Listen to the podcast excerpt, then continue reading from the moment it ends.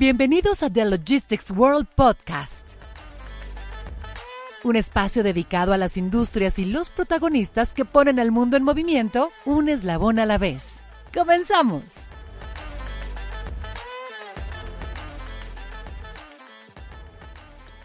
Hola, ¿qué tal? Bienvenidos a The Logistics World Podcast, la nueva plataforma de nuestra marca. Aquí vamos a conversar sobre los temas de su interés para generar discusiones y juntos encontrar soluciones a los desafíos diarios que se presentan en las industrias de logística, transporte, almacenes y demás áreas de la cadena de suministro. Soy Ilse Maubert Roura, gerente de contenidos de The Logistics World. Saludo con mucho gusto a mi co-conductora y editora de nuestro portal, Catalina Martínez Quintero. Hola, bienvenidos a nuestra tercera entrega de este podcast. Esperamos tener a varios podescuchas que hayan dado play a nuestros capítulos anteriores y también damos la bienvenida a quienes nos escuchan por primera vez. Recuerden que en esta primera temporada de, de Logistics World podcast, escucharemos la opinión de los expertos que nos acompañaron en The Logistics World Summit and Expo. Aprovecho para invitarlos a que también nos lean en thelogisticsworld.com, donde se enterarán de las noticias más recientes, así como reportajes y entrevistas que hemos redactado para todos ustedes. Y también no se pierdan la plataforma Play, donde podrán acceder a todo nuestro contenido multimedia, revisar playlists temáticas de cadenas de suministro y logística y revivir los webinars y entrevistas que hemos realizado. Ahora sí, vamos a arrancar con el tema de hoy. Aunque ya querramos darle vuelta a la página, o tendría que decir capítulo, eh, de todo lo que fue la pandemia, pues es inevitable que no hablemos de ella, porque definitivamente este suceso global marcó un antes y un después en la logística, puntualmente en la entrega de última milla. Y ese es precisamente uno de los grandes retos que tienen hoy las empresas. Pero no solo ellas, esto se extiende también a los clientes y a los gobiernos. Para quienes no están familiarizados, cuando hablamos de este concepto de última milla, nos, referimos a este último tramo del trayecto que se realiza para llegar al cliente final y entregarle su producto o mercancía. Si consideramos que ahora las personas esperamos que estas entregas se realicen con cada vez más rapidez y en una menor ventana de tiempo, podemos decir que la última milla se ha vuelto más compleja. Esto, claro, también representa mayores oportunidades para aquellas empresas que saben aprovechar los pain points que surgen alrededor. Por ejemplo, Cabify, la plataforma de movilidad, recientemente lanzó su vertical de logística con una inversión de 20 millones de euros. Incluso ya opera un almacén de 3.000 metros cuadrados en Madrid, con capacidad para distribuir unos 20.000 pedidos hacia la última milla. Y para los próximos meses ellos tendrán almacenes en Barcelona, Valencia y Sevilla. Otras cifras. En 2018, la demanda de entregas de la última milla había aumentado 67% para el sector B2C, es decir, de empresas a consumidores. Otro dato, la última milla representa 53% del costo total de los envíos, según Capgemini, y hasta 41% de los costos totales de la cadena de suministro corresponden a la última milla.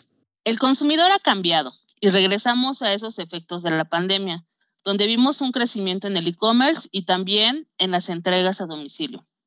Debemos recordar que en ese momento, con las medidas de confinamiento, eh, pues principalmente al inicio de la pandemia, pues todo el mundo teníamos que estar en casa. Entonces, cuando entrábamos a comprar algún producto y te decían, ah, sí, tu pedido se entrega entre las 9 de la mañana y las 9 de la noche no tenías como mayor problema, ¿no? Eh, no tenías otra cosa que hacer. Eh, sin embargo, cuando viene este cambio en la dinámica social, pues ahora ya nos genera mucha ansiedad el que eh, tengas que salir a la tienda y no llega tu pedido y qué tal si vinieron, qué tal que no llegaron. Y empieza a ver como, como esa, esa ansiedad, ¿no? de acuerdo con la encuesta digital Voz del Consumidor de Euromonitor Internacional, pues resalta que el principal desafío que detectaron los consumidores en 2022 es la larga espera para las entregas. Entonces, el gran reto comenzó cuando las empresas, principalmente de comida, ofrecieron las entregas ultra rápidas o en menos de una hora. De hecho, ya hay hasta en menos de 30 minutos. Esto provocó que todo el mundo enloqueciera ofreciendo entregas el mismo día sin importar el tipo de productos. En el pasado Summit and Expo hablamos en nuestra cabina de podcast con Álvaro Echeverría, CEO de Simply Route, que nos ayudó a contextualizar este fenómeno. Al final del día yo creo que una tendencia de los clientes como a ser cada vez más exigente. Yo creo que eso hay que asumirlo y es parte ya de la vida. Los clientes prepandémicos podían aceptarte que le dijera ahí el pedido llegaba entre las 9 de la mañana y las 9 de la noche y nunca saber cuándo realmente llegaba el pedido. Y vivías con eso. A que después empezaron a surgir millones de empresas de delivery de comida que empezaron a dar la sensación de, oye, este pedido tiene que llegar en una hora, 25 minutos. Entonces, forzó a la industria completa a tener que repensar la forma en que hacía la logística. Entonces, hay una presión desde el consumidor primero, un consumidor mucho más educado, con muchas mayores expectativas. Entonces, ¿qué es lo que debería esperar el cliente? Primero, como empresa no debería volverme loco yo ofreciendo sistemas de transporte en dos horas si es que eso no es parte de la propuesta de valor. Hay que entender cuál es la propuesta de valor. No necesito recibir, recibir un refrigerador en dos horas. Quizás recibir mi comida en dos horas o en 30 minutos. Entonces tengo que definir dónde y cómo y de qué forma quiero hacer la logística correctamente. Entonces, definir, no irme con las tendencias solamente, sino que entender al cliente.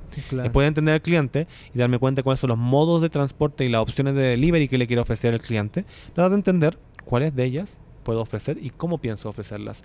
Si por ejemplo decidí que todo lo que es big ticket, que se llama, que son los refrigeradores, freezers y como productos grandes de línea blanca, y eh, quiero repartirlos en 24 horas, eso tengo que ver qué costo involucra. Entonces al final del día es una danza bonita entre el costo de lo que puedo repartir y la experiencia del cliente, pero hay formas de satisfacer ambas al mismo tiempo. Puedo lograr que el cliente sea feliz y al mismo tiempo hacerlo bajo costo. El problema es que eso involucra casi siempre tecnología.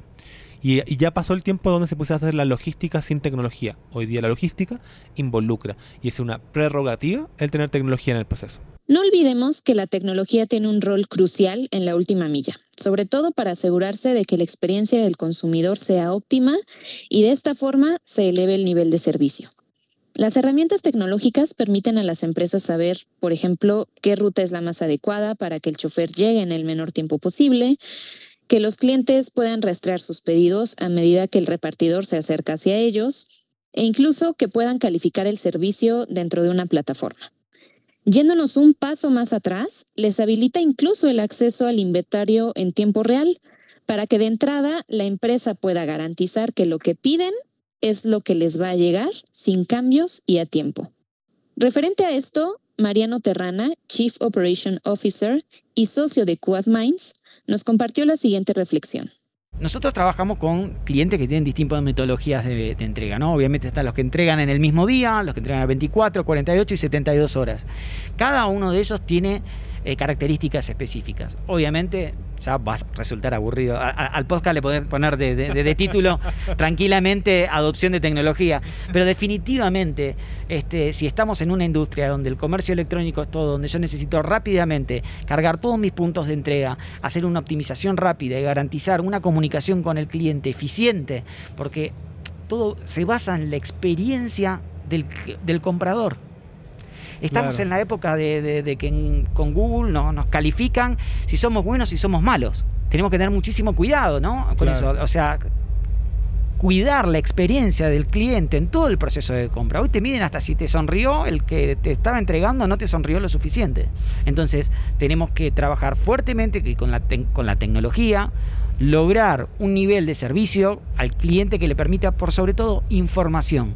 Cuando vos no tenés mucha información te empezás a poner nervioso y tu experiencia empieza a ser no tan agradable. Si yo le garantizo una trazabilidad desde que sale del lugar hasta que me llega y voy recibiendo todas las notificaciones, por ejemplo con nuestro producto de Track and Trace, nosotros generamos que el cliente final pueda tener visualización de eso. No solo el cliente final, muchas veces los departamentos comerciales necesitan entender de que sus clientes están bien atendidos. No podemos olvidarnos de un componente fundamental dentro de la dinámica de las entregas de última milla, el del capital humano. Sí, nos referimos a los repartidores quienes son una pieza clave del servicio y que a veces tristemente pasan desapercibidos. Para hablar de este aspecto, Germán Peralta, CEO y cofundador de Joker Latinoamérica Norte, nos contó en cabina cuál es su percepción sobre esta relación y cómo lo resuelve su empresa, que, para quienes no la conozcan, realiza entregas de productos de supermercado en minutos. Mira, el desafío más grande en la última milla es que muchas compañías están usando economía colaborativa. Eh, economía colaborativa es que aquellos llamados emprendedores pues los contratan eh, por, por solo cada envío eh, y entonces resultas con un montón de personas que están sentadas en la calle, que no tienen acceso a baños, que no tienen seguridad social y, y, genera algo de inseguridad dependiendo un poco del país y, del, y de la ciudad. Em, yo creo que uno, los gobiernos también están empezando a regular esto, ya varios gobiernos en distintos países han, han dicho que van a regular la economía colaborativa para formalizar el empleo y lo que nosotros como empresa hemos hecho es que decidimos contratar a todo nuestro personal de entrega. Entonces nuestros empleados son, son empleados, no son economía colaborativa. Eso nos permite generar un poco mejor servicio. Al final del día estamos enviando a alguien a tu casa. Em, y por otro lado también nos, nos, permite generar crecimiento dentro de la empresa. Entonces nuestros repartidores pues son repartidores, pero también ayudan a descargar inventario, luego pueden ser promovidos a manejar una bodega, luego pueden seguir creciendo dentro del equipo de operaciones. Eh, y yo creo que lo, que lo que es inminente, sobre todo con todas las, las, las tendencias políticas hacia la izquierda en América Latina, es que esa economía colaborativa libre donde prácticamente le pagas dos pesos a, al repartidor y te quedas con la utilidad del lado de la empresa se acabó. Eh, tienes que construir empresa como un poco más real y nosotros le hemos apostado a eso y por eso tenemos un modelo de empleo pues digamos que sostenible y responsable con nuestros colaboradores. Ahora entremos en los temas inmobiliarios que me gustan mucho y que también están relacionados con esto de la última milla, para llegar más rápido a los clientes. Recientemente publicamos en el portal un tema sobre logística urbana y ahí explicamos qué es un microhub. Y se trata de una instalación logística donde las mercancías se agrupan dentro de los límites de una ciudad para dar servicio a una zona geográfica limitada.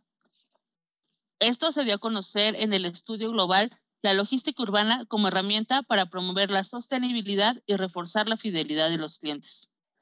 Para elaborar este estudio, encuestaron a empresas tanto de México como a nivel global y entre los resultados se observó que 80% de las empresas mexicanas se ven en un futuro utilizando este concepto de microhub contra 66% de las empresas encuestadas a nivel global. De manera general, las empresas consideran que sería útil agrupar sus envíos en un microhub, en concreto para las entregas a un mismo cliente, o para una ventana de entrega específica y envíos según las necesidades del cliente. En nuestra cabina de podcast hablamos con José Ambe, eh, que es CEO de LDM, acerca de este tema. Vamos a escucharlo. Hay una tendencia muy importante que es la urbanización de los centros de distribución. Por lo general los centros de distribución son grandes bodegas, grandes extensiones de, de naves industriales que están en la periferia de las ciudades que están por lo general a las salidas a las carreteras o no necesariamente en los centros de la ciudad. ¿Qué ha creado el tema de última milla y el same day delivery y todas las eh, obligaciones que tenemos con este servicio para asegurar la experiencia del cliente? Que tenemos que crear centros de distribución urbanos. ¿Qué quiere decir? Que en colonias habitacionales o en colonias industriales o en puntos donde el principal giro es el comercio, se colocan minicentros de distribución con inventario que dura a lo mejor una semana o un poquito menos, pero con eso aseguramos que podamos entregar el mismo día o al otro día o tres días después, perdón, el, mismo día o al otro día, a más tardar. Entonces, eso es una transformación que vamos a seguir viendo. Insisto, eso, eso implica atreverse, implica decir el centro de distribución ya no es una gran nave que está a las orillas de la ciudad, sino el centro de distribución son 10 puntos de distribución que están repartidos a lo largo de la, de la ciudad. Eso además de eh, asegurar lo que se le llama el famoso, la, la, trazabilidad y el POD, el Proof of Delivery yo como cliente o nosotros como clientes del comercio electrónico, cualquiera de nosotros, lo que queremos cuando hacemos una compra es saber en dónde está en todo momento. ¿Dónde está? ¿Dónde está? ¿En cuánto tiempo llega? ¿Por qué? No tanto por una obsesión, sino porque muchas veces no estamos en el punto de recepción. Entonces necesitamos tener más certidumbre de cuándo, dónde y a qué hora van a entregar para poder asegurar que estemos ahí. Y otro reto importante en base a eso es lo que son los eh, lockers inteligentes. Hay muchas empresas que traen iniciativas de poner puntos de recolección en puntos de la ciudad. Entonces, si yo compro un producto en Mercado Libre, en Amazon, en algún portal electrónico, en lugar de que me lo dejen en mi casa porque no hay nadie que lo reciba, selecciono yo algún punto de la ciudad, algún Oxxo o alguna gasolinería. Ahí hay lockers inteligentes y ahí llego yo a recolectar mi pedido. Entonces hay muchas iniciativas, vienen cosas súper interesantes, hay que acercarse mucho a la logística, hay que atreverse a invertir y a, a recibir los beneficios que esto brinda. En este mismo estudio, elaborado por Maybach Consulting, JLL y el Research Lab for Urban Transport Frankfurt, se habla de otro concepto, el Centro Urbano de Consolidación. Se trata de una instalación logística para la consolidación de los flujos de mercancías urbanas, a veces compartido por varias empresas, con el objetivo de reducir el tráfico de las mercancías. Y es que para los próximos tres años, 72% de las empresas imaginan utilizar un centro urbano de consolidación. De esto nos habló en nuestra cabina de Logistics World Summit and Expo Ramiro Delgado, quien es asesor externo de Métrica Móvil. Yo creo que aquí hay dos, dos elementos que no se, no se conocen muy fácilmente. El primer elemento es el punto de embarque de la última milla. O sea, tienes que tener un centro de distribución o de consolidación de mercancías cercano a los mercados donde vas a atenderlos con esta última milla. Claro. Yo creo que ahorita eh, hay, una, hay una faltante en el componente de convivencia de la infraestructura del país con los requerimientos de las empresas. Le estás dejando, yo siento que el gobierno le está dejando a todas las empresas tomar esas decisiones y al final logísticamente no son las más correctas. Déjame ponerte un ejemplo. Imaginamos que el, el 75% de las mercancías del país se mueven entre México, Monterrey y Guadalajara. Entonces, en ese triángulo de distribución, yo siento que debería haber puntos de consolidación públicos en cada una de esas ciudades donde las empresas pudieran mandar sus mercancías, hacer una consolidación y déjalo que lo opere un tercero, o sea, no ni siquiera el gobierno que lo opere, que lo opere un tercero, pero que sean ellos los propietarios de la infraestructura, donde tengan vías de acceso ferroviarias, carreteras de alta productividad y de ahí yo ya hago las entregas de última milla. Creo que ese es el componente que nos está faltando. El siguiente componente es conectar las fronteras, que sería, por ejemplo, Nuevo Laredo con, este, con Manzanillo y con Veracruz.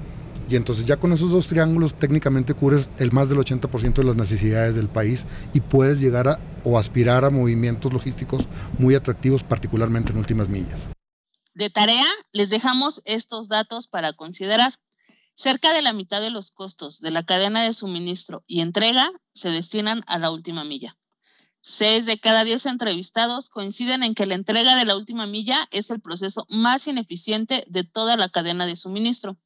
Por eso les comentábamos que hay una gran oportunidad en las entregas de última milla. Claro, pero aunque son grandes las oportunidades, como bien mencionas, del mismo tamaño son los retos. Los repartidores, la optimización de rutas, la infraestructura de las ciudades, el hecho de que los del delivery no tengan un lugar específico para hacer sus entregas y se tengan que estacionar en segunda o en tercera fila. Y ni siquiera tocamos el tema de sustentabilidad, que claro, da para otro episodio completo, porque es demasiado importante este pendiente. Solo pensemos, a mayor entrega de la última milla, mayor contaminación. Pero bueno, ya nos adentraremos en este tópico en otro capítulo. Por lo pronto, les recuerdo que si se perdieron de nuestro evento o quieren revivir las conferencias que tuvieron nuestros invitados de hoy, pueden entrar a playthelogisticsworld.com. Y por favor, compartan este podcast para que sus equipos y colegas también conecten con nosotros en esta plataforma. Gracias por escucharnos. Los invitamos a conectar la próxima semana con otro tema que puede ser una idea para ampliar las unidades de su negocio o para que por fin den ese paso para buscar un aliado para tercerizar un servicio. No se olviden de darnos like y follow en nuestras redes sociales, tanto las personales como las de thelogisticsworld.com. Nos escuchamos la próxima. Hasta luego.